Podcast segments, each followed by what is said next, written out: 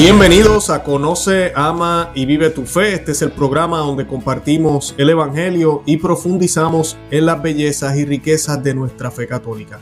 Les habla su amigo y hermano Luis Román y quisiera recordarles que no podemos amar lo que no conocemos y que solo vivimos lo que amamos. En el día de hoy me acompaña el señor José María López, si no me equivoqué, eh, de la Fraternidad San Pedro en México en Guadalajara y nos va a estar hablando hoy de la música sacra, que es un tema que yo estoy muy interesado en escuchar con él. Tenemos varias preguntas, como le decía fuera del aire, es un tema que no hemos tratado y creo que es una de las cosas que más hemos perdido en la Iglesia Católica y pues eh, le ha quitado esa imagen que tenía la Iglesia Católica en términos de la música, que ha sido eh, inmensamente grande el impacto que ha hecho la Iglesia Católica en la música, eh, pues como decimos clásica, ¿verdad? Música, la buena música.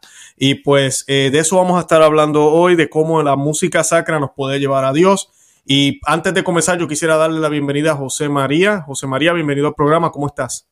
Muy bien, muchísimas gracias, señor Román. Me da mucho gusto y, este, y sobre todo muy feliz y honrado de recibir su invitación.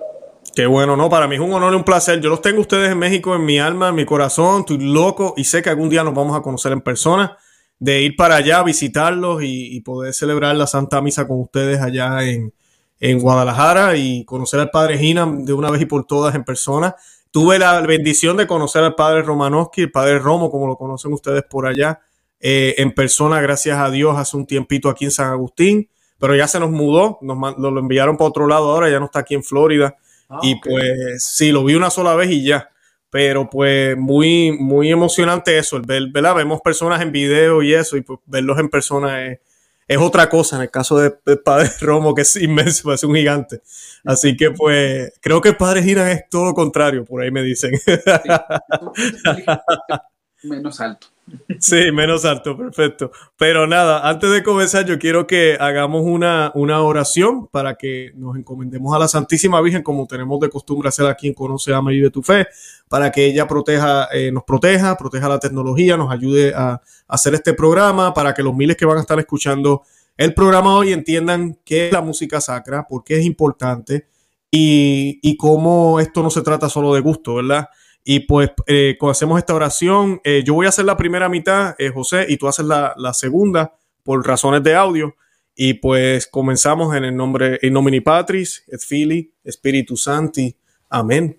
Ave María, gracia plena, Dominus tecum, benedicta tu mulieribus, et benedictus frutus ventris, tui, Jesús. Santa María Mater Dei, ora pro nobis peccatoribus, nunc et in hora mortis nostre. Amén. Amén. En nombre Patris, et Fili, Espíritu Santi. Amén. Bendito sea Dios. Perfecto. Ya estamos listos. Para comenzar, yo quisiera que, eh, tú mismo te introdujeras, le dijeras a la persona, te hagas una introducción, discúlpame, esas palabras son mal, que haga una introducción de tu persona para que las personas entiendan quién es José María, de dónde, eh, por qué estás en la Fraternidad San Pedro, qué haces para ello. Bien, bueno, como bien ya me ya dicho, me llamo José María López Valencia, soy originario aquí de Guadalajara, Jalisco, y yo eh, estoy colaborando, eh, bendito sea Dios, desde casi los orígenes de la Fraternidad Sacerdotal de San Pedro aquí en Guadalajara, en México mm. también. Y soy el encargado, junto con eh, la maestra Aida Orozco y el maestro Omar Padilla, del programa musical de la Cuasiparroquia San Pedro en Cadenas, acá en, en Guadalajara.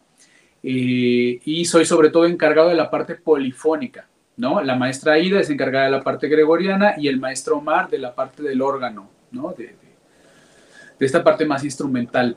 Yo tengo estudios profesionales por la, por, la Escuela de Música Sagrada de Guadalajara y también por la Universidad de Guadalajara, el Departamento de Música, eh, y me he especializado, bueno, mi carrera es este, cantante, ¿no? Soy cantante, soy tenor, eh, pero me, he especializado como, aunque no en, un posgrado en, la forma académica propiamente dicha, pero sí me he especializado más en la dirección de coros. Actualmente soy director del coro del estado de Jalisco, acá que es como la, eh, pues sí, como la provincia o la región de la cual Guadalajara es este, capital. Eh, y también, bueno, eh, estoy dirigiendo el coro de adultos de, Nuestra Señora del Pilar y, el coro de niños, que es la pequeña cantoría de San Pedro también. Acabamos de reiniciar después de algunas pausas. Y, pues bueno, básicamente es lo que estoy haciendo ahorita y, la música sagrada para mí es, mm, mm, bueno, antes de, de, la vivencia de la fe en mi familia ha sido importante desde, pues gracias a mis padres, ¿no? Incluso cuando yo era ah, muy joven, cuando era niño y era este monaguillo en la parroquia, aquí cerca también en la Basílica de Zapopan, con la Virgen, este, todavía había ciertos residuos, por decirlo de esa manera, tal vez la palabra no sea la mejor, de, las tradiciones antiguas de la iglesia, sobre todo aquí la Basílica de Zapopan está, es custodiada y administrada por los, por los hermanos franciscanos. Y todavía cuando yo era niño había muchos, muchos eh, buenos frailes que se, que se preocupaban mucho por la liturgia. Incluso durante mucho tiempo la liturgia que se celebraba en la, en la basílica tenía una fama importante del cuidado que los frailes ponían especialmente, obviamente en las, en las celebraciones marianas, pero en general.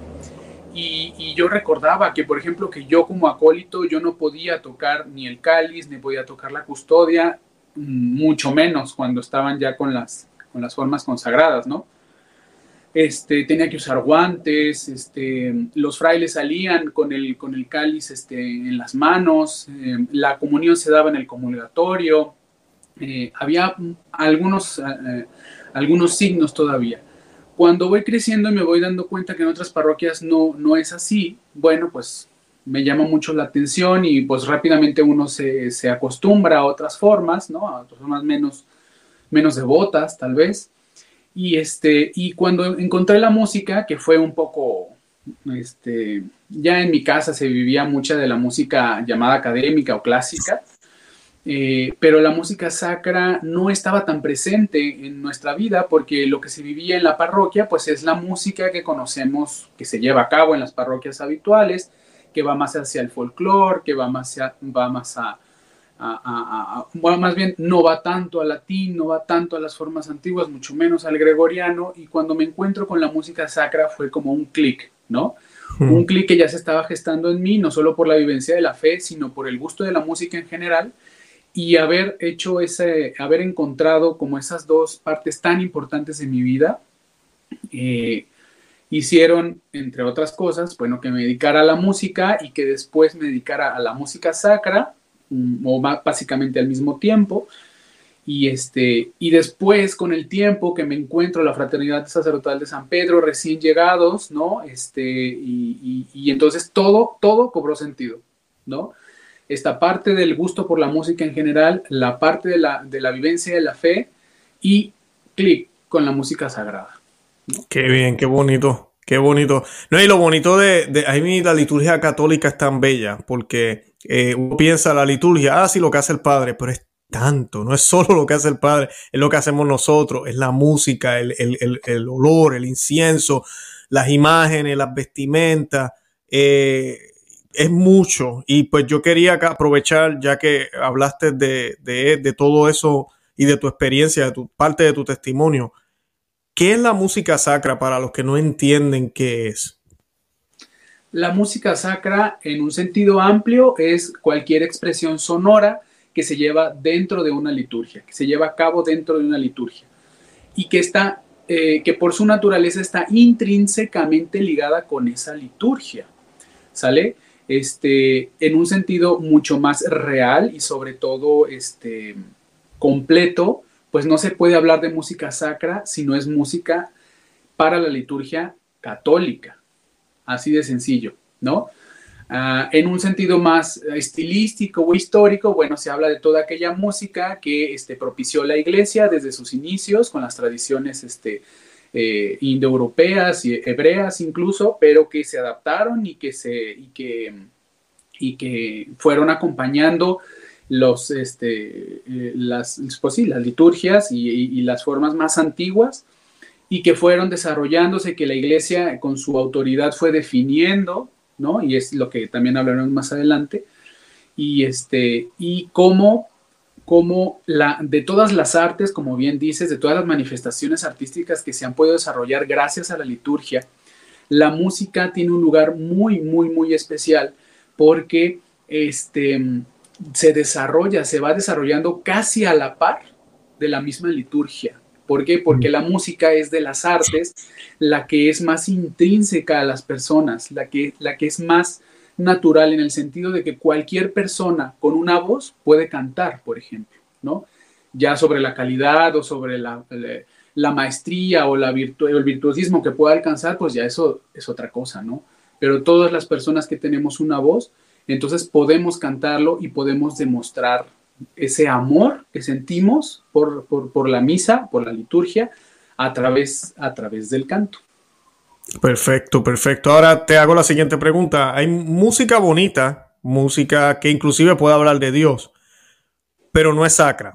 ¿Cuáles son las características de la música sacra para que podamos ver la diferencia? hubo un papa excelente y que fue tan sabio que nos dejó un documento en donde nos da las características exactas que debe tener una música para que sea considerada sacra. Y ese papa no ha, no ha mucho tiempo de él, estamos hablando de San Pío X. Mm. San Pío X escribe en 1903 un motu propio que se llama Trale Solicitudini y que es em, el documento aún hoy y yo creo que lo será por antonomasia, porque es más claro, es contundente y, nos da tres características que debe de tener la música para ser llamada sacra. Él se refiere a toda la demás música que ahora llamaríamos tal vez em, para actividad pastoral o para o, música religiosa, así muy amplio.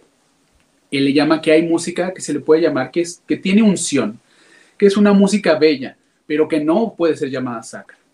Y las tres, este, las tres características es que tiene que ser santa, que tiene que ser, eh, que tiene que buscar la, la perfección de las formas y que tiene que ser universal. Esas son las tres características que nos da el Papa, San Pío X.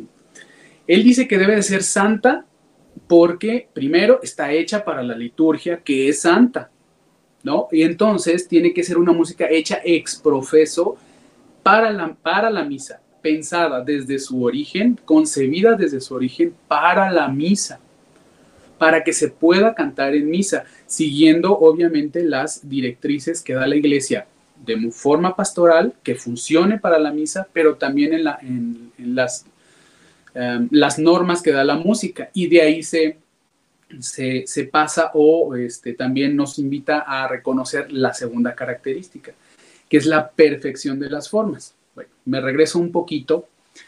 Porque, eh, la, ¿Por qué la música tiene que reflejar la santidad? Bueno, parecería, parecería lógica esta, eh, eh, esta búsqueda o, que tiene que reflejar esta santidad porque está dentro de algo tan sagrado como lo es la liturgia, ¿no? Pero pues ahora parecería que pues tiene que ser más claro esto que nunca, ¿no? Porque a, qué me refiero?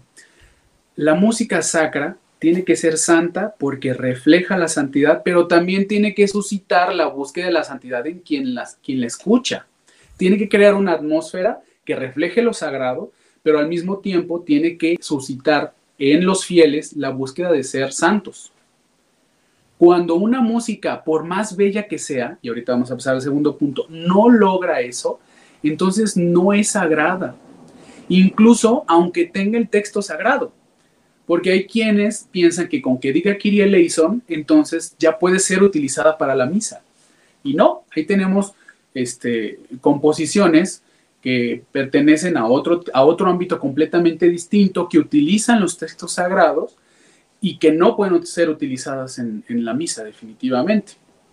¿no? Un ejemplo fehaciente de la de la música sagrada que, que muestra y que busca y que hace que la gente sea santa o que busque la santidad, pues es San Agustín de Hipona.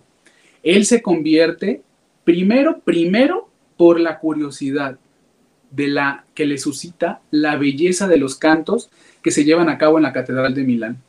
Él entra a la Catedral de Milán por la belleza de la música que se lleva a cabo adentro. Ya estando adentro, comienza a escuchar los sermones de San Ambrosio y es cuando comienza su conversión. Esa es la primera, la primera característica. Tiene que ser santa por lo que, eh, por lo que representa o a quien, o, a quien busca a, lo, que, a, lo que acompaña, tiene que ser santa porque es escrita especialmente separada, sagrada del resto de la música y tiene que ser santa porque busca suscitar en nosotros sentimientos de, la, de esa búsqueda de la santidad. La segunda, la segunda característica es que tiene que ser perfecta o que busque la perfección, ¿no? En cuanto a la forma, en cuanto a la técnica, en cuanto al virtuosismo de la creación y obviamente de la interpretación de la música. La música como arte y al mismo tiempo me atrevo a decir como ciencia ha ido creciendo y ha ido alcanzando cánones eh, de genialidad, como todas las artes.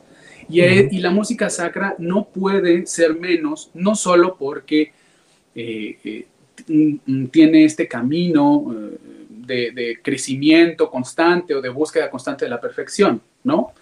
Que se puede ver en todas las artes y en todos los ámbitos, sino porque tenemos que darle lo mejor a Dios, porque la liturgia es un acto del hombre hacia Dios y no de Dios hacia el hombre, que luego eso es lo que pareciera que, muchas veces nos, eh, se quiere buscar, que la gente cante, que la gente entienda, que la gente, que la gente, que la gente. Bueno, sí, pero que no se nos olvide, ya entraremos en ese aspecto de qué tan importante es que la gente cante o no en misa, este, pero que no se nos olvide que la liturgia es de nosotros hacia Dios y nosotros no podemos darle nada menos que lo mejor a Dios. Es, una cosa muy sencilla y muy justa. Ya lo decía, si no mal recuerdo, el mismo San Agustín, que el amor es el lenguaje, la belleza, perdón, la belleza es el lenguaje del amor. ¿No? Y eso lo vemos en el amor simple de las, de, en, lo más simple, pues, ¿no? Uno, uno cuando va a ver, este, cuando va a ver a sus amigos, cuando va a recibir a alguien que quiere, eh, siempre trata de que todo esté perfecto, de que todo esté bien, ¿no? ¿Cuánto más no debe de ser para Dios, ¿no? Entonces, si, el, si la belleza es el lenguaje del amor, no, y si verdaderamente amamos a Dios, no podemos eh, mostrar cosas simplonas o, cosas eh, Ah, mal hechas o, con falta de, técnica, ¿no? Hasta, hasta el, punto en que podamos hacerlo, que nos permita nuestra, nuestra capacidad, ¿no? Este, de ahí es que la música, para que sea considerada sacra, también tiene que ser una música que alcance eh, estándares importantes de, altos estándares en cuanto a su calidad, en su, en su calidad de composición, pero también de la ejecución, ¿no? Y por último, el Papa Sarto nos habla de que la música tiene que ser universal. Para empezar, tenemos que tener una cosa muy clara que de repente se nos olvida. Todos los que somos católicos romanos seguimos el rito romano. Y cuando hablamos de romano, estamos hablando de, una, de un contexto histórico, de un contexto incluso geográfico. ¿no? Como se hace en Roma, se hace en el orbe, ¿no? Este, entonces no podemos olvidar también eso. Tenemos que buscar y utilizar las formas que la iglesia nos propone y nos dice que tenemos que crear la música. También hay procesos de, de inculturación. ¿Qué es lo que propicia la iglesia cuando, mm, por ejemplo, aquí en, en América Latina, en América en general, en América Latina y en México, hace 400 años, casi 500. ¿Qué es lo que pasó? Lo que hace la iglesia es que toma las manifestaciones de los pueblos, las envuelve y las enriquece con la tradición litúrgica y las devuelve a los pueblos así enriquecida. Y entonces esa tradición se, se genera en más riqueza, no solo para el pueblo, este, para el pueblo que, que la recibe, sino para la iglesia universal. Esa es la universalidad de la iglesia. Ciertamente, la forma de composición de una tradición o de una cultura tiene que estar supeditada a la forma en la que siempre se ha celebrado la liturgia romana. Pero al mismo tiempo existe este, este proceso que puede llevar siglos para que pueda llevarse a cabo en, y que entra en un, o que da como resultado un equilibrio en las formas para que, para que el pueblo pueda reconocerse este, eh, reconocerse en la, liturgia, pero al mismo tiempo no desaparezca, sino que prevalezca la forma, la, liturgia que viene, que es la, la, la, verdadera, ¿no? Bueno, básicamente esto es de una forma muy general, este, eh, lo que el Papa Sarto nos dice que tiene que ser la música. Tiene que ser santa, tiene que ser bien hecha y tiene que ser universal.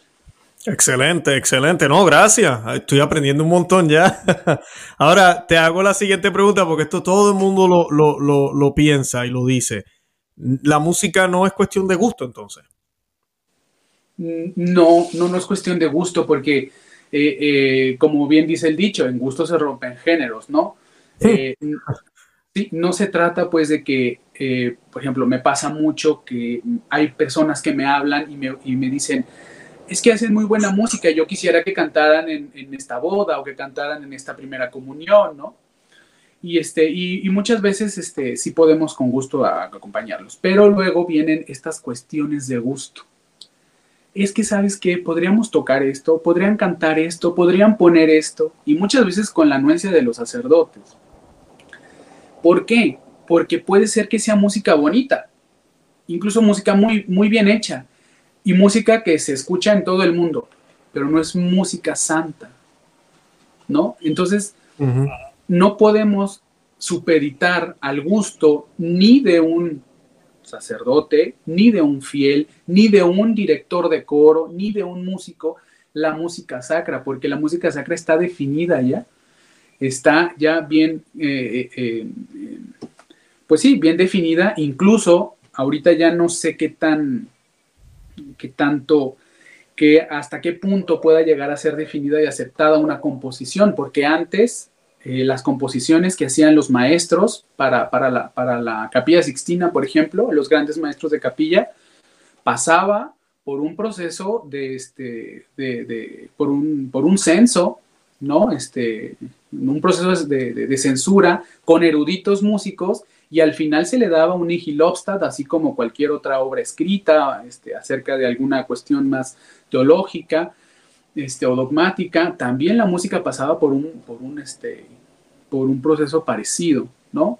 Este, de ahí que muchas veces cuando llegan nuevas composiciones, pues hay que tomarlas y hay que eh, eh, pasarlas por este, por este filtro ¿no? Que, que, nos enseña sin ningún problema el, el, Papa Sarto, el Papa San Pío X, este, sobre todo cuando no vienen de una escuela de música sacra, cuando no vienen de un arzobispado, cuando no vienen ¿no? de, de alguna así. Entonces, no, la música sacra no puede pasar por, por un proceso de gusto personal. Y, lo, y, y misma, lo, lo, lo, refiere el mismo San Pío X al principio, cuando justifica su motu propio y dice, ya sea porque es un tema que constantemente tiene que estar definido porque la música, como le gusta a todos, todo mundo quiere opinar sobre ella. Bueno, te lo estoy diciendo de una manera muy coloquial, ¿no? Uh -huh. Este, ya sea porque muchas personas, incluso grandes entendidos, incluso grandes expertos, tienden a caer en exageraciones o tienden a caer en sentimentalismos, por lo que la música por sí misma puede, puede este, puede, puede prodigar, ¿no? Por eso es necesario definir claramente cómo es que tiene que ser la música sacra. No, me, me, gustó el primer punto porque es exactamente eso, ¿verdad? La, la, música tiene que ser santa porque fue concebida para la misa solamente o pensada para la misa.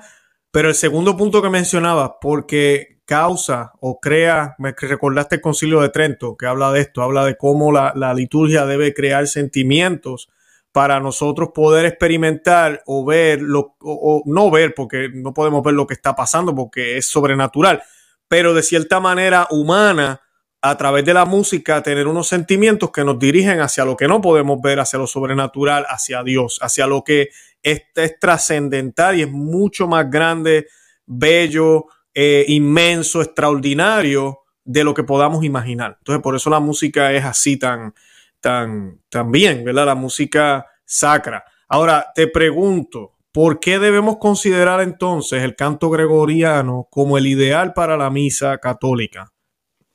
Muy bien, pues mira, para principio de todo, porque cumple ah, enormemente los estándares que nos pide San Pío X. Sin embargo, también tiene un contexto el canto gregoriano y tiene otros motivos que podríamos agregar. Primero, la antigüedad. La antigüedad, el canto gregoriano nace, como dije, con la liturgia prácticamente. ¿No? Entonces, no podemos desechar el canto gregoriano, este, o más bien, para ponerlo más en, un contexto más positivo, conviene, conviene mucho mantener el canto gregoriano en la liturgia porque me atrevo a decir que es la liturgia misma. Corrígeme, José, eh, disculpa que ya que estás hablando del origen del canto gregoriano, ¿qué siglo eh, más o menos estamos hablando? Que, eh, no, podemos hablar de un inicio del canto gregoriano, porque incluso antes de llamarse canto gregoriano ya existía. Claro, claro. Y viene de los hebreos, porque los hebreos ya cantaban también en el templo, habían cantos, ¿no? Sí, definitivamente. Las, las, el canto gregoriano es una recopilación y es una adaptación a través de los siglos y, obviamente de los primeros tiempos de la iglesia. Eh, y estas tradiciones son principalmente la, la, hebrea, este, aunque también la tradición griega y la tradición de las, de, de las culturas este, romanas, incluso este, del este de Europa, van, van, este, van moldeándola, ¿no? sí, que es algo orgánico, no, es algo orgánico, no es que el Papa Gregorio un día se levantó y dijo, me encanta este tipo de canto, esto es lo que vamos a hacer. definitivamente no. El Papa, como, como siempre ha sido en la iglesia, los papas no innovan en un sentido así, este, ah, digamos, casi ay, se nos ocurrió esto de la nada. No, los papas como, como, como, como buenos eh, depositarios de, de, toda esta riqueza, lo que hacen es definen, van definiendo, dependiendo lo que necesita la iglesia. Y el Papa San Gregorio lo que hizo fue definir lo que estaba bien dentro del canto, además de otras cuestiones, y no lo hizo él solo, tampoco no fue que un día se levantó y dijo, a ver, pásenme todos los cantos y vamos a decir que sí, que no Claro que fue todo un proceso de eruditos, de, este, de historiadores del arte, incluso en, esos, en esos siglos, y, este, y, fue definiendo qué cantos en qué momento y, por qué fueron, eh, eran necesarios y, qué otras tradiciones no podían ser tan aceptadas o qué cantos de plano no podían ser aceptados.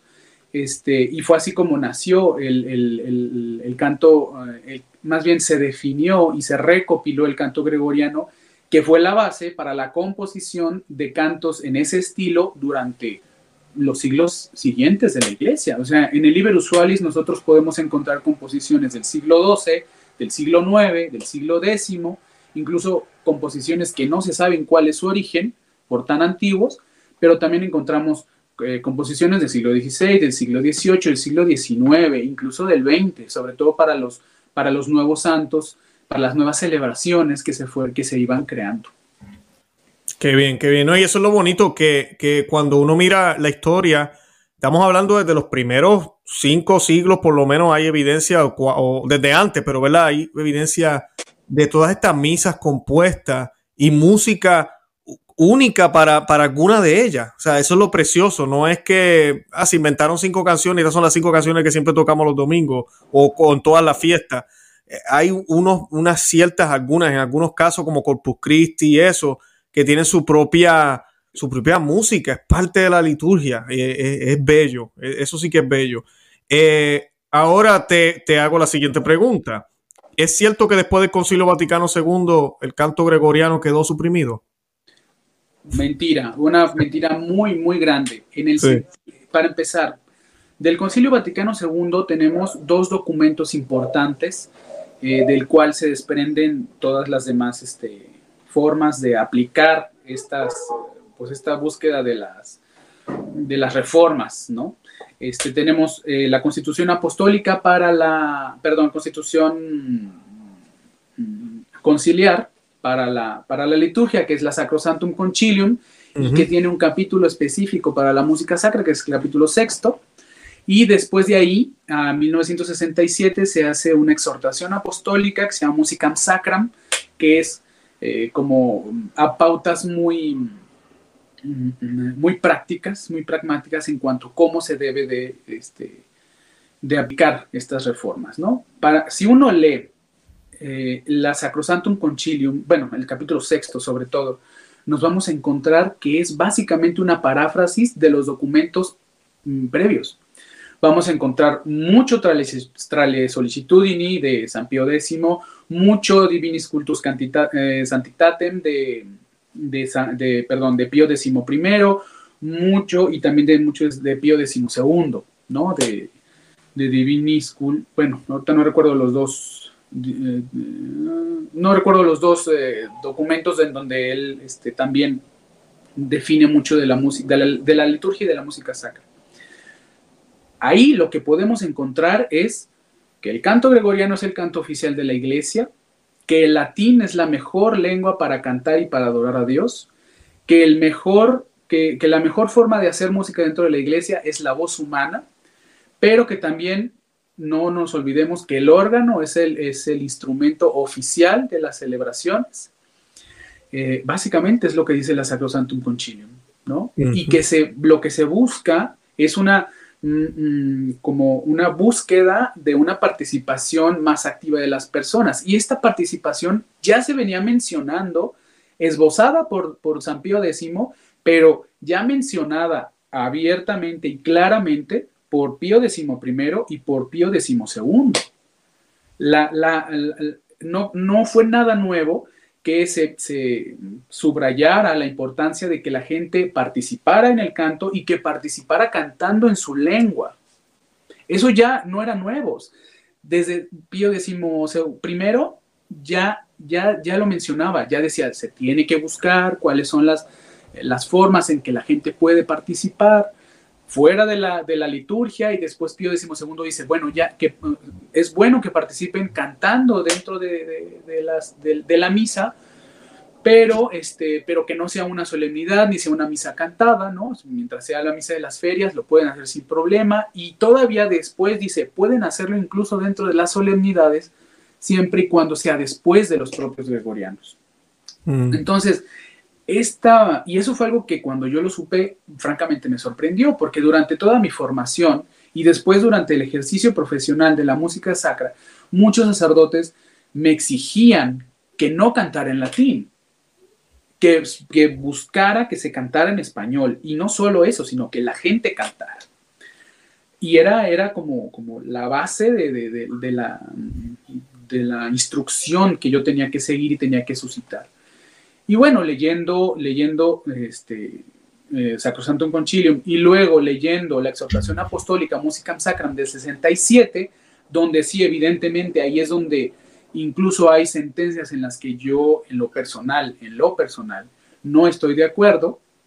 Este, sí, ahí, ahí se, se, prioriza de una manera, em, pues, de una manera importantísima, incluso sobre las formas tradicionales de la música, la participación de la gente, ¿no?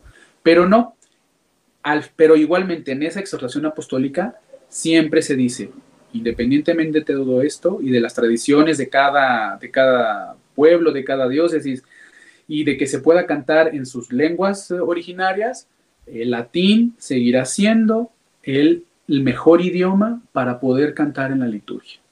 ¿No? Entonces, este, ni el canto gregoriano ni la polifonía clásica están derogadas de ninguna manera. Ciertamente, a nivel práctico, desgraciadamente pareciera que sí, porque no solo no es, no solo no es motivada o no es este, eh, apoyada, sino que incluso es prohibida en un sentido práctico, ¿no? A nivel parroquia, a nivel párrocos a nivel instrucciones directas es no canten en latín, no canten canto gregoriano. Claro. Es una, pena. Claro, no, no, iglesias con órganos inmensos y eh, cogiendo polvo, como decimos nosotros, nadie los usa, nadie los usa en muchas iglesias. Eso sí que es bien triste, bien lamentable. Y sí, el Concilio Vaticano II defendió en Sacro Santo un concilio esto, o sea que yo a veces le digo a la gente, hey, estamos, estamos en desobediencia con el concilio, tanto que se nos habla que tenemos que seguir el concilio Vaticano II, pues estamos en total desobediencia. Ahora, hablando del latín, ¿por qué en latín? Tiene que ser en latín, como dijiste, ¿por qué? ¿Cuál es la diferencia?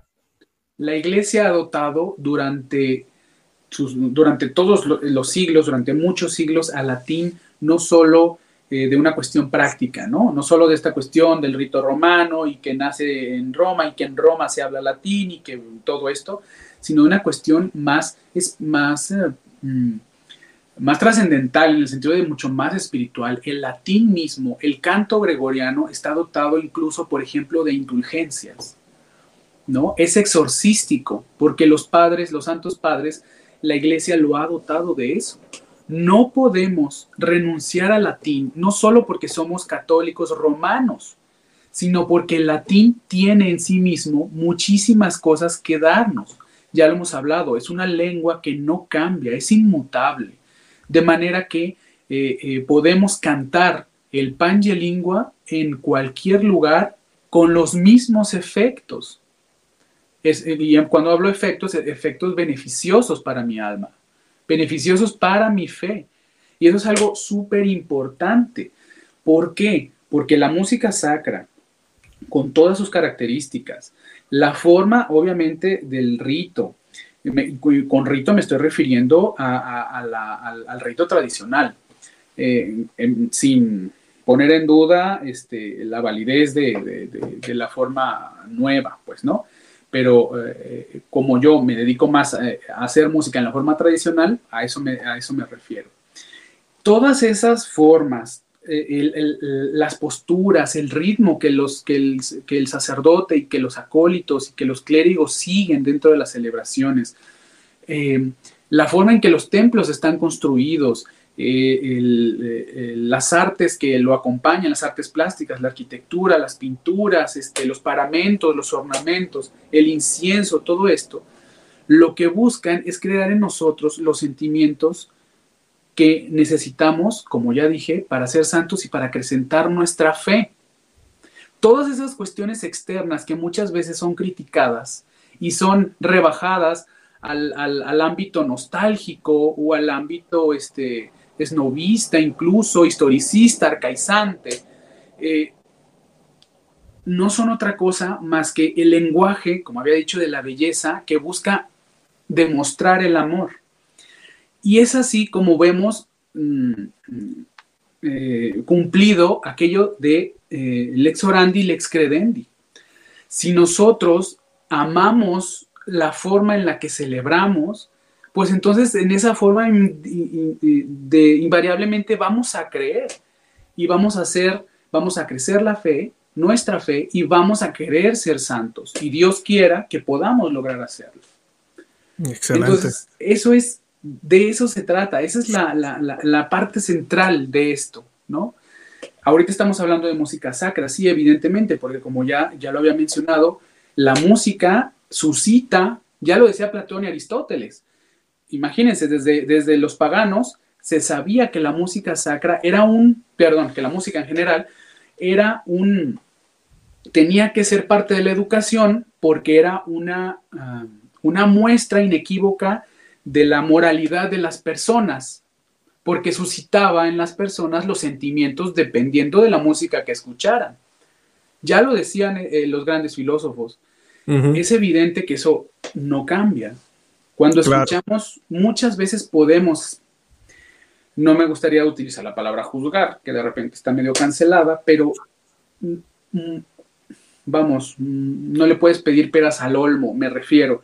Si yo no tengo una experiencia que me sensibilice, ¿no? Y ya no estoy hablando solamente, yo no, no estoy hablando de la música sacra o de la espiritualidad o de la búsqueda de la santidad, estoy hablando de una sociedad que no se sensibiliza, que no tiene acercamiento a las artes, a las artes en cuanto a la trascendencia. Cuando yo escucho una novena sinfonía y me doy cuenta que eso fue escrito por un hombre hace 200 años, que además estaba sordo y que tenía y que, que vivía atormentado, puedo darme cuenta de la capacidad del ser humano, de la trascendencia del ser humano a través del arte y cómo yo puedo emular o puedo sentirme parte de eso.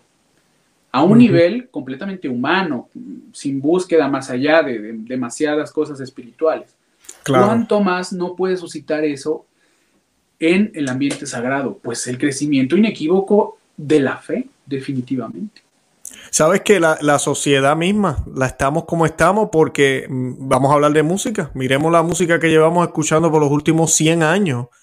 Todo es sexualidad, todo es cuestión de ser sexy, todo se trata de que sea que se hace, esos son los temas que se escuchan en las letras, pero no solo en las letras, en el, ritmo de la música, lo que siempre incita es eso, sexualidad, eh, ese tipo de cosas.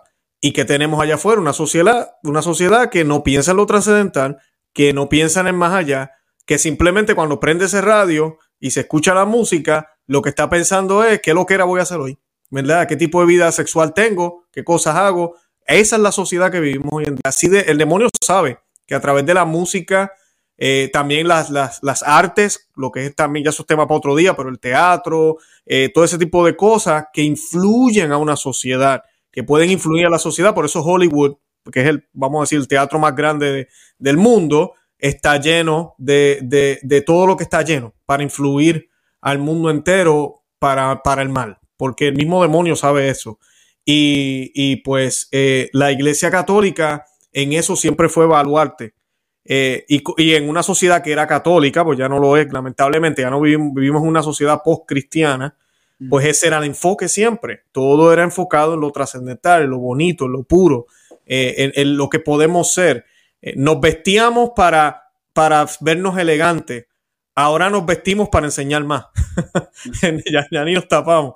Entonces, esa es la diferencia de cómo la sociedad está enfocada ahora, ¿verdad? Es, bien lamentable. Yo quería aprovechar, José María, para hablar ahora de la polifonía que la mencionaste. Eh, y, es gracioso, yo te envié estas preguntas y yo no sabía que tú eras, dijiste que eras experto en polifonía, ¿verdad? Ese es como tu, sí, me tu fuerte. música polifónica. Claro, ¿me podrías hablar un poco de ella y cómo contrasta con lo que modernamente se hace con los coros en las iglesias católicas de hoy? En un sentido muy amplio, la polifonía es cualquier música que se hace con más de un sonido, ¿no? Esa es como la raíz incluso etimológica de la palabra.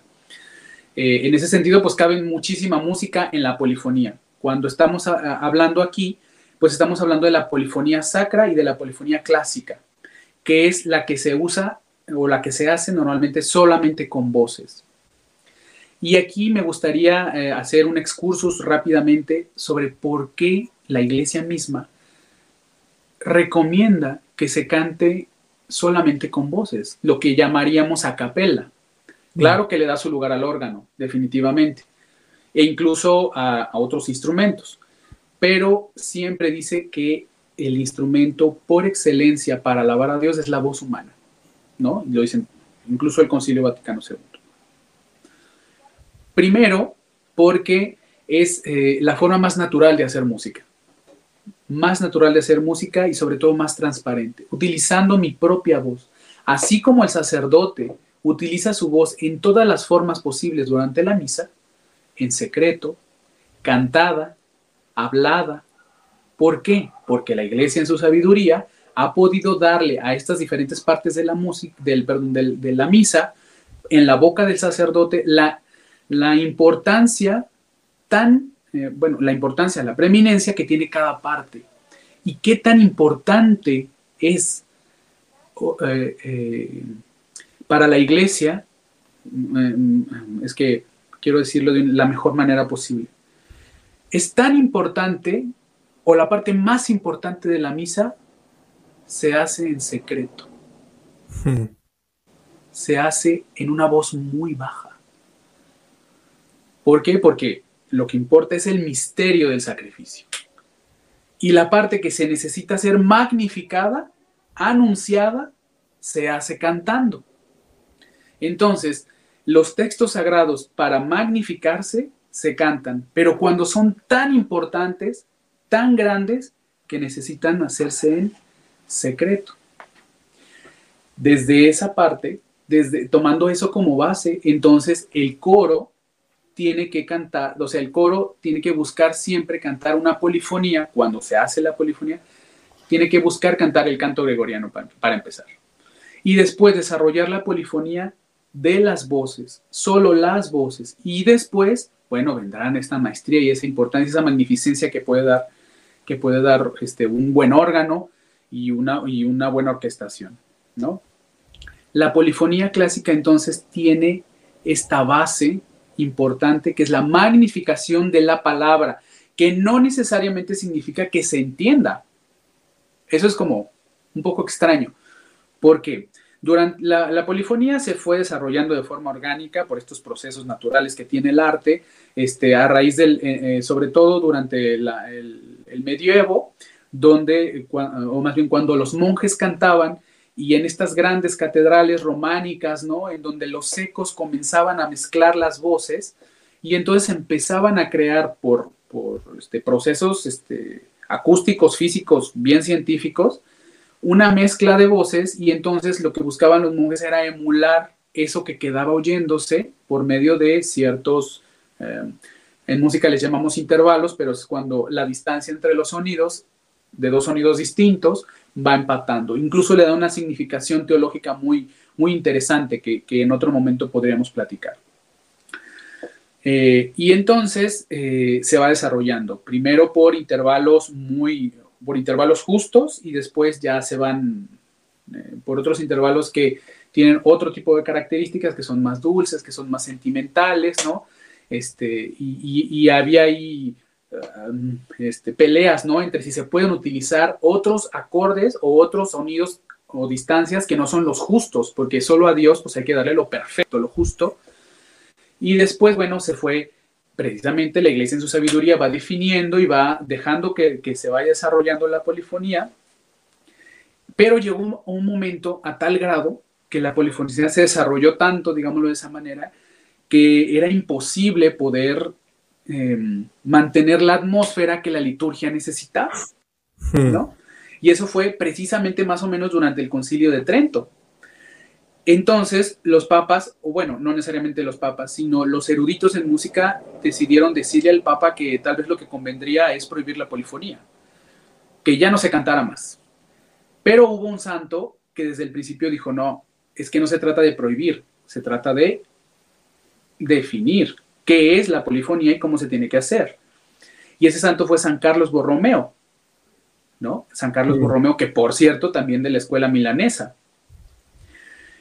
Y entonces le encarga al músico, al, maestro de capilla, de la capilla de Sixtina de ese entonces, que creara una misa en donde pudiera mostrarle al Papa cuál es la belleza y, la, y en su justa medida de la polifonía y que no fuera prohibida. Y hoy en día es una de las misas bueno, ese, maestro de capilla se llamaba Giovanni Pierluigi da Palestrina y hoy en, hoy en día esa misa es una de las más, este, no solo de las más bellas evidentemente, sino de las más este, eh, interpretadas incluso por coros no católicos, que es la misa del Papa Marcelo, ¿no? que, vamos a interpretar ahora el 22 de febrero eh, eh, acá en el Pilar. Entonces, al tener esta... Eh, no solo esta misa, sino ya bien definido qué era la polifonía. Lo que se trataba entonces no era la no era la música por la música, porque ya lo dice San Pío, perdón, ya lo dice Pío XII, eh, que el arte por el arte mismo no se puede sostener, por la belleza misma no se puede sostener. Lo que se busca con la polifonía es la creación de una atmósfera. ¿Qué atmósfera? La magnificencia. Recordemos que durante el concilio de Trento lo que se buscaba era definir de una manera clara lo que era la doctrina frente a la herejía protestante.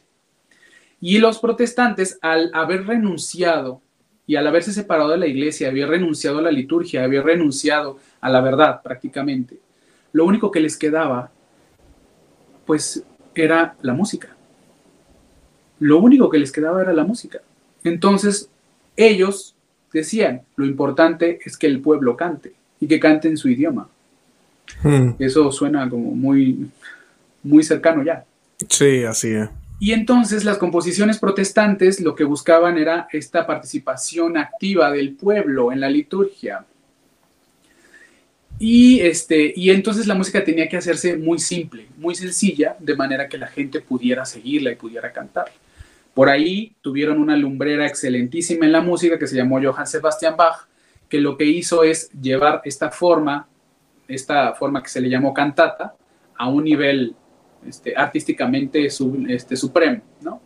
Y que hacía una, un equilibrio entre los corales, que eran estas partes que podía cantar la gente, ¿no? estos, estos himnos, que aún en la liturgia protestante son muy utilizados, este, y, este, y grandes áreas y grandes coros y, este, y, exuberantes este, eh, orquestaciones. Entonces la Iglesia Católica lo que dijo, no, nuestros templos, nuestra liturgia y por ende nuestra música tienen que mostrar la grandeza de Dios, la grandeza del cielo.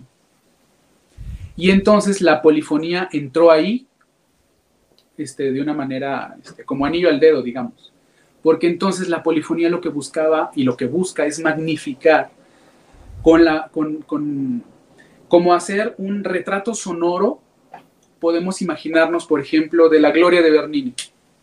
La gloria de Bernini ahí al, fondo de, la, Basílica de San Pedro, con los, los ángeles y las nubes y los rayos arrebolados, ¿no?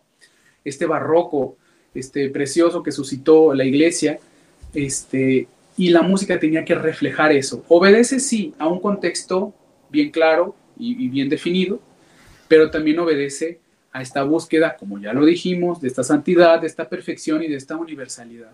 En contraste con lo que sucede en nuestros templos, es más bien lo que habíamos hablado, que, busca a ultranza, a ultranza, aún sobre, ya no digo aún sobre la perfección, sino aún sobre la justicia de la belleza que se le debe, se le debe mm, retribuir a Dios. Aún sobre eso, y, entiendo la gravedad de lo que, a lo que me refiero, se busca a ultranza la participación de los fieles, creyendo que con eso podemos, mm, podemos tener mejores resultados en cuanto a la, la vivencia de la fe. Pero yo, en lo personal, aún al nivel de las formas en las que la gente canta, y de las formas me refiero a composiciones, aún hoy como profesional te puedo decir que yo no puedo encontrar esa experiencia y esa vivencia de la fe, no solo en mí mismo, sino en las parroquias en las que he trabajado a ese nivel.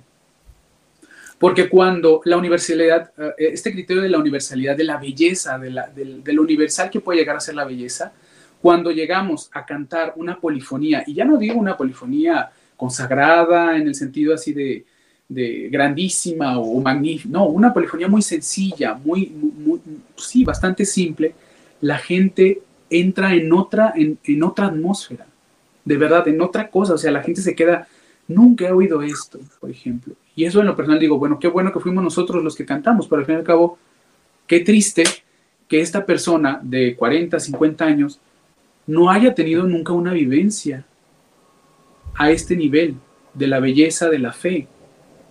Claro, claro. Y aún las composiciones en español y los himnos tradicionales, si nosotros vemos del repertorio que la gente verdaderamente canta, que verdaderamente se sabe, que se lo sabe la niña que apenas acá empieza a hablar y que se lo sabe la, la persona más anciana de la comunidad, como aquí en México que viva mi Cristo, o tú reinarás, este, o el Trisagio, son composiciones previas al Concilio Vaticano II. ¿Por qué? Entonces el problema es el idioma, no. El problema es lo difícil de una pieza, no. El problema es que al parecer se quiere acabar con un problema desde el lado opuesto. Es lo que yo puedo ver como músico. No puedes crear una vivencia de la fe más grande y que suscite los deseos de santidad en una comunidad solamente porque cantas en su idioma. Claro, claro. Sabes que algo que, se perdió, yo, yo creo hemos perdido en la liturgia moderna y en la forma en que pensamos los católicos también. Yo cuando comencé a ir a la misa tradicional, algo que a mí me impresionaba por ejemplo, uno va a una misa cantata, por ejemplo, que, ¿verdad? es como misa baja, medio cantada también, ¿verdad?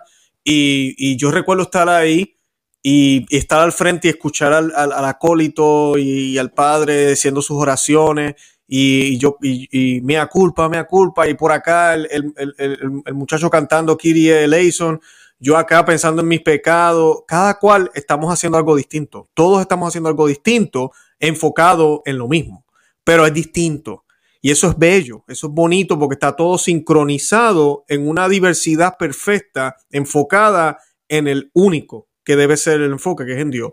Ahora nos dicen, no, todos, todos rezamos el credo, todos gloria, todos y todo el mundo, todo, el coro y la gente.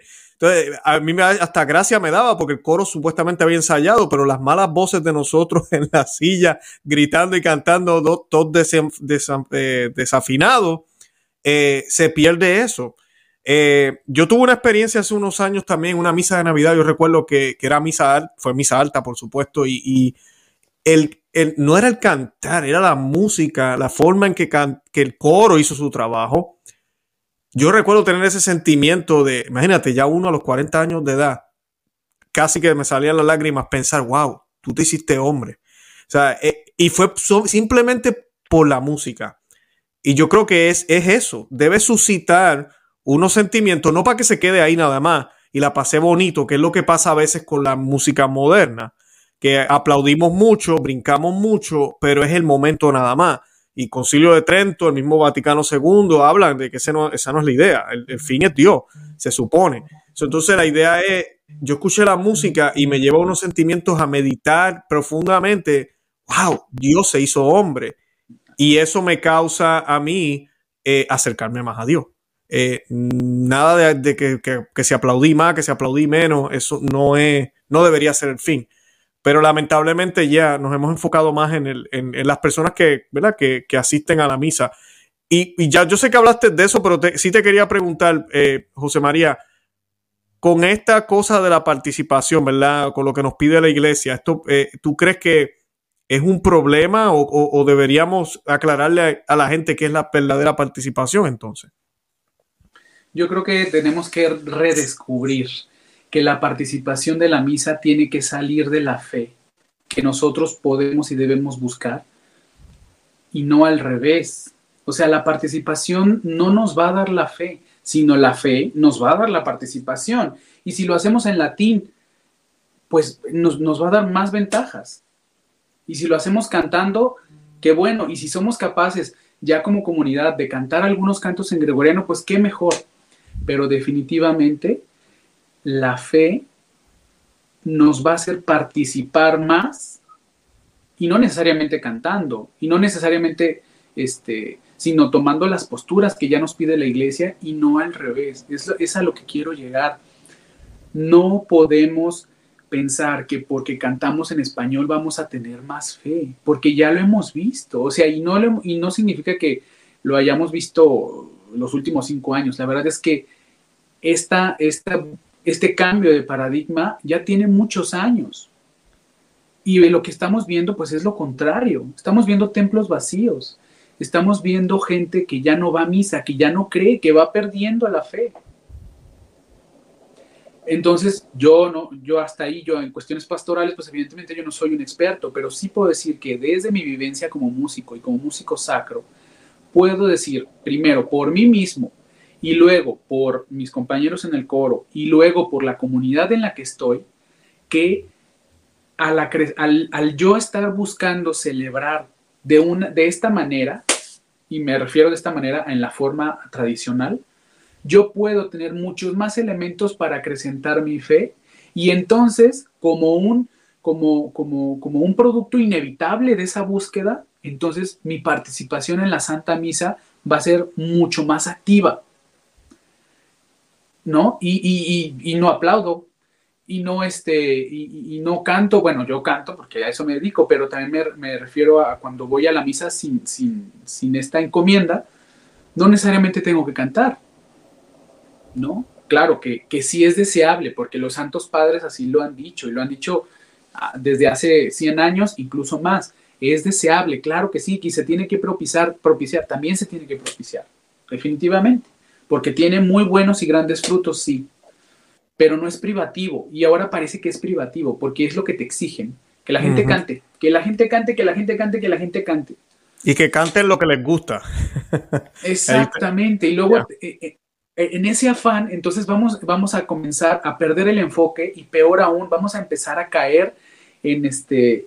En, abusos litúrgicos y en excentricidades y a veces hasta en, en verdaderas aberraciones como lo es, por ejemplo, el uso indiscriminado de instrumentos o de ritmos que nada tienen que ver dentro de la misa, o el uso de o, la creación de, de, paráfrasis o ya de plano de, ah, se me fue la palabra, de, de, parodias dentro de la misa, ¿no? Y te encuentras parodias de, de, Eric Clapton y te encuentras parodias de Andrew Lloyd Webber, ¿no? Este, y, y, y pues no, o sea, eso definitivamente no debería de tener cabida de ninguna manera, pero bueno, es que esta canción se la sabe la gente, sí, pero no es, no es, ya no digo cristiana, no tiene nada que ver.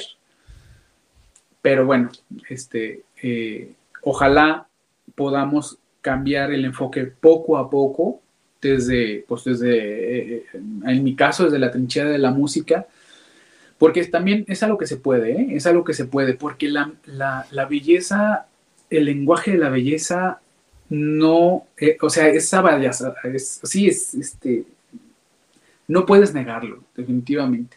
Una comunidad que comienza a sensibilizarse, no solo escuchándolo, sino creando coros, como lo pedía este Pío XI en Divinis Cultus. Créase en cada parroquia, en la manera de lo posible, un coro y que haya alguien al frente de ese coro, pero que sepa realmente, que no sea con todo respeto el señor que medio le toca la guitarra y que pues como al padre le parece que es un gasto menos tener a alguien así que un profesional, pues entonces véngase y toque lo que pueda y hagan lo que se pueda, ¿no? Y ahí es, es pues a lo mejor un aspecto mucho más práctico este, y menos, y más utilitario de las cosas, pero es verdad que los señores párrocos muchas veces no suscitan eh, esa, es, eh, o, no buscan esos, esos objetivos de la, de la, sensibilización de su feligresía por medio de la música sacra, pues porque les significa un gasto que ellos consideran innecesario, este, eh, y, este, y además de todo, además de innecesario, pues inútil, y eso, pues, volvemos a lo mismo, es, es otro producto inevitable de una sociedad que no es sensible al arte o que ha cambiado también su paradigma de arte hacia algo más vulgar o hacia algo más feo, algo menos, menos difícil, digámoslo de esa manera. Claro, claro. José, se, me está frizando tu imagen, pero te escucho bien por si acaso. Ah, sí, sí te quería eh, eh, decir a la audiencia que allá en México, por la Fraternidad de San Pedro, tiene, tiene presencia en muchos lugares. Yo voy a compartir el enlace de ellos, el link o la liga para que los que viven allá puedan encontrar la fraternidad de sacerdotal San Pedro. Eh, también yo voy a compartir el enlace que siempre comparto, de estar el directorio a nivel mundial de todas las parroquias que ofrecen eh, misa tradicional. Hay diocesanas, hay de la fraternidad de San Pedro, hay Instituto Cristo Rey, bueno, todos los institutos están ahí incluidos para que busquen y se den la oportunidad de conocer la música sacra, bonita, preciosa, que van a ver en, estas, eh, en estos lugares Consejo que les doy, si quieren experimentar lo de la música, pues busquen misa alta, ¿verdad? Porque a veces la gente no sabe eso. Hay una diferencia bien grande en la misa tradicional entre misa baja y misa alta. En el Novus Soldo o misa nueva, eso casi ni se nota. Eh, así que, pues, eh, si quieren experimentar esa parte de lo bonito del catolicismo, vayan a esas parroquias. Siempre se los he dicho muchísimas veces. Y creo que también, a mí, hablen con sus sacerdotes. Hay sacerdotes a veces que si ven el entusiasmo de algunas personas, es, trabajo, pero, pero buscar personas que sepan de música, ensayar y mira que esa música en las parroquias empieza a mejorar porque sí, definitivamente estamos en crisis. Cuando uno entra a una iglesia, lo que hay es merengue, bachata, eh, a veces hasta batería, reggaetón. Yo he escuchado reggaetón dentro de la iglesia, en plena misa, eh, y la gente aplaudiendo y mira, se siente el Espíritu Santo. Nada que ver, eso no es el Espíritu Santo. Y pues eh, tenemos que pues, orar mucho porque pues eso no es, para eso no es que vamos a la iglesia a sentirnos bien. José María, ¿algo más que quieras añadir para terminar, para concluir? Pues nada, nada más hacer este más ampliar lo que acabas de decir. Definitivamente este, es la música, como les, les he dicho a todos los sacerdotes con los que he tenido la dicha de trabajar, es algo que les gusta a todos. A todos les gusta porque a todos, todo mundo, como lo dice San Agustín, pues tendemos a la belleza, porque salimos de la belleza y estamos inquietos hasta no volver a la belleza suprema otra vez. y es reconocer que independientemente del rito que se celebre en la parroquia a la que asistamos, este, eh, la música siempre tiene que ser bella, porque así como dijimos al principio que el aspecto de la música sacra ha sido uno de los más golpeados a raíz de, de esta serie de cambios, también es verdad que es uno de los que más fácil se puede volver a implementar por la belleza intrínseca de la música sacra, ¿no? Este, hay muchos sacerdotes diocesanos que son grandes conocedores y que son muy sensibles también al arte mismo y así como hay señores párrocos, pues también hay obispos y también hay este, este, mm, la jerarquía en general, ¿no? Suele ser muy, muy, muy eh, sensible. Gracias a Dios, eh, aquí el, eh, nuestro arzobispo ha seguido manteniendo la escuela de música sacra y está seguido desde su trinchera buscando que la música que se celebre, que se celebre primero en la catedral, por ejemplo, que se celebre en las grandes celebraciones, sea una música de gran calidad. Y eso es algo que yo no había sido muy consciente, pero que bendito sea Dios en Guadalajara, se sigue buscando en muchos sentidos la belleza. Como siempre he dicho, el problema suele ser en las, en las comunidades, ya en las comunidades más este, básicas, digámoslo así, con y más y que obedecen más a situaciones de índole personal y de gusto, como dijimos al principio, este, que de, que de cuestión de documentos y de cuestión de, de pastoral incluso. Claro, claro. José, de verdad que tremendo, tremendo, gracias, aprendí muchísimo hoy. Eh, eh, no conocía algunas cosas que tú acabas de describir y sé que muchos de los que nos escuchan tampoco. Eh, nuestra religión católica es bella, así que desen la oportunidad. Gracias por el tiempo, José. Yo de verdad que voy a estar orando mucho por ustedes. yo invito también a la audiencia que visite el canal de YouTube de, ustedes. Creo que hay, hay, algunas misas también, ¿no? Este, en, grabadas y así pueden, no es lo mismo verlos en video, pero, pero pueden ver algo y pues experimentar lo que es la belleza eh, de nuestra iglesia católica. De verdad que nada, eh, seguiremos orando por ti. Comparto todos los enlaces, compartan este programa y dejen saber a otros que sí todavía existen estas bellezas que existen en la iglesia católica. Y nada, de verdad que los amo en el amor de Cristo. Y Santa María, ora pro nobis. Que Dios me los bendiga. Bye bye.